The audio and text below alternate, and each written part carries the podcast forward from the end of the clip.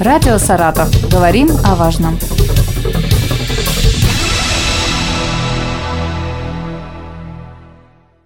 Здравствуйте, у микрофона Елена Тёмкина и со мной на телефонной связи руководитель Центра «Экологизатор» Екатерина Баранова. Екатерина, я вас приветствую в эфире. Здравствуйте, уважаемые слушатели. У нас э, возникла сейчас такая ситуация, когда очень много людей в социальных сетях публикуют фотографии цветущей Волги. И я знаю, что вы и ваша организация к этой проблеме очень внимательно относитесь, проблеме сохранения водных ресурсов. Ваше мнение, что нужно делать и что вы делаете для того, чтобы Волга стала чище? Э, да, действительно видим, что Волга цветет, и э, вызвано это в первую очередь тем, что э, ну, достаточно сильно за последние там, 50-40 лет изменилась вообще структура самой реки. По факту, после строительства ГЭС, всех вот этих плотин, Волга превратилась в каскад прудов. То есть это совершенно другое гидротехническое, так скажем, обустройство реки. Соответственно, упало течение реки, снизилось, и э, вот такие застойные явления происходят. Но в цветении реки есть очень большой, в том числе и техногенный человеческий фактор. Мы все больше э, используем удобрения, да, если мы говорим о сельском хозяйстве, мы все больше используем достаточно агрессивных химических средств и бытовых, и те, что используются на предприятиях. Собственно, что э, душой кривить, э, честные сооружения у нас пока еще оставляют желать лучшего. И, кстати говоря, вот на борьбу с э, техногенным воздействием как раз направлен национальный проект экологии, его федеральный проект по оздоровлению Волги, в который входит как раз строительство очистных сооружений.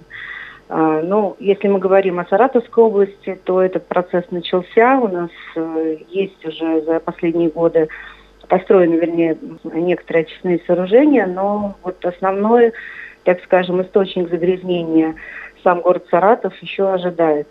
Э, реконструкция то есть цветение реки, оно было всегда, и его, знаете, вот даже многие говорят, я в детстве, с детства еще это помню, так всегда было. Но да, но так деле... вот, чтобы был такой тархун, да. как сейчас называют, да, вот пишут да. там, вода как тархун, такого, в принципе, ну, наверное, это вот последние годы такое появилось. Такой да, зелени да, да. не было. Да-да-да, именно вот усиление этого цветения мы видим последние годы и ну, будем, что будем надеяться на то, чтобы э, очистные сооружения у нас все-таки реконструировались и э, процесс очистки происходил лучше сточных вод. Мы своим способом, как некоммерческий проект, э, решили бороться с вот такими сине-зелеными водорослями, этим проявлением. Уже третий год у нас действует проект «Водорослям крышка», и мы как экоцентр, который популяризирует раздельный сбор отходов среди населения, который создал и уже четвертый год реализует вот проект экоцентра, где люди могут научиться раздельному сбору и принести свое вторсырье для того, чтобы его отправить на переработку, а не на свалку. Мы собираем крышечки от напитков, и передаем их нашему переработчику для того, чтобы средства, вырученные от переработки, направлять на закупку и выпуск Волгу мальков. Это мальки э, травоядных видов рыб, карповых, ну, очень известных на Волге. Это сазан, толстолобик, белый амур. И это те виды рыб, которые работают очень хорошими санитарами реки. То есть они чистят, они как раз едят вот этот фитопланктон, вот с этой стороны мы решили, как бы не в наших силах реконстру... реконструкция mm-hmm. честных, но поддерживать биосистему, экосистему э, реки нужно в том числе вот таким искусственным дополнительным зарыблением, потому что, опять же, рыба тоже далеко не вся у нас способна размножаться вот в условиях водохранилища, да, неестественного течения. А белые амуры толстолобик вообще были заведены в свое время еще в Советском Союзе с Дальнего Востока, и оказалось, что это очень хорошо адаптированная рыба в реке Волге, и она очень мощная. Знаете, как газонокосильщиками их даже называют. Ну, волж, чисто волжская рыба сазан, ее издавна э, выпускали вот как раз вдоль плотин э, для того, чтобы она хорошо ела эти поросли камыша, рогозы. и толстолобик Белый Амур ей в помощь. Но только э, рыбками не справиться с проблемой, я правильно понимаю? Нужно действительно заниматься очистными сооружениями. Конечно, это э, комплексная проблема, поэтому, собственно, я и начала с очистных, потому что это основное. Ну, плюс достаточно интенсивное сельское хозяйство. Собственно, цветение из-за чего происходит? Из-за того, что в воде появляется повышенное содержание азотистых соединений, фтора, то есть это такая э, среда-продуцент, то есть она начинает э, давать в воду очень большой объем питательных веществ, и, соответственно, водоросли начинают активно расти. То есть мы нашим выпуском наших рыбок не боремся с нормальными водорослями. Водоросли – это естественные жители, так скажем, любого водоема, и они, это пища для рыбок. Вот. Но когда их становится очень много, естественно, происходят процессы вот этого заиливания, заболачивания.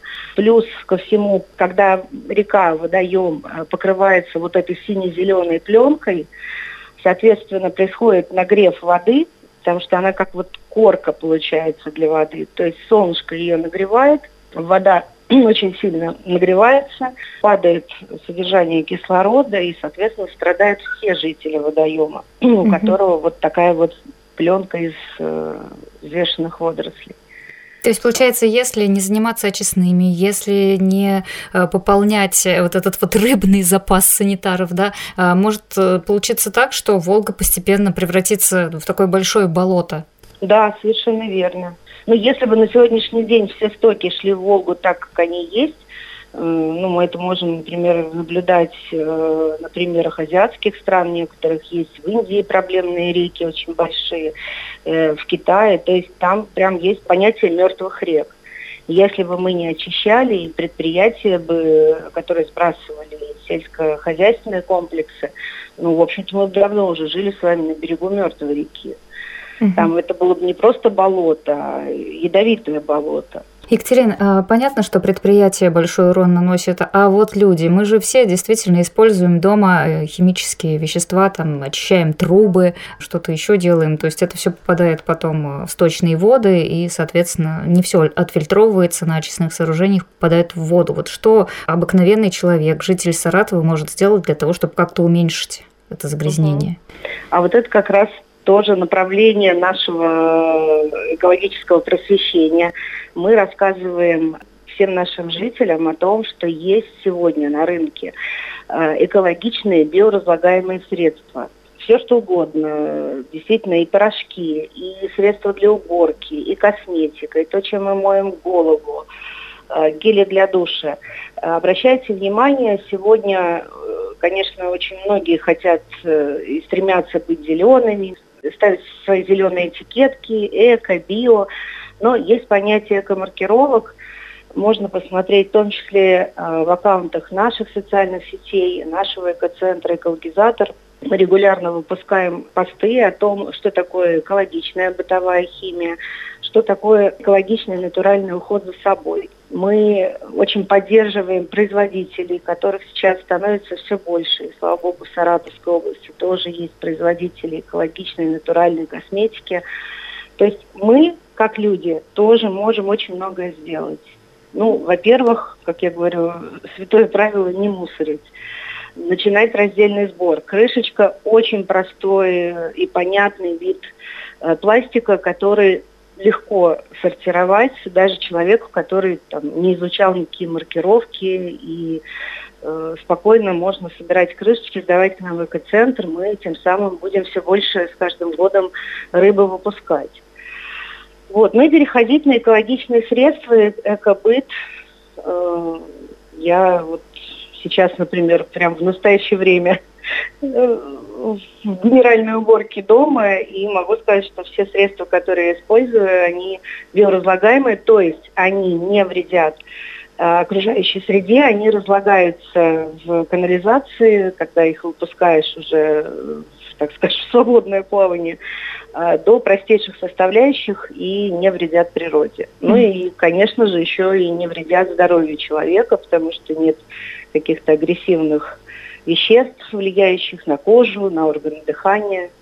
Екатерина, ну еще вам э, последний вопрос задам. Как мама школьника, я тоже собираю крышечки у нас э, в школе, где сын учится. Это очень-очень э, приветствуется акция, очень развита. Когда будет вот такой у школьников сбор очередной, и когда вы планируете очередную партию мальков выпустить?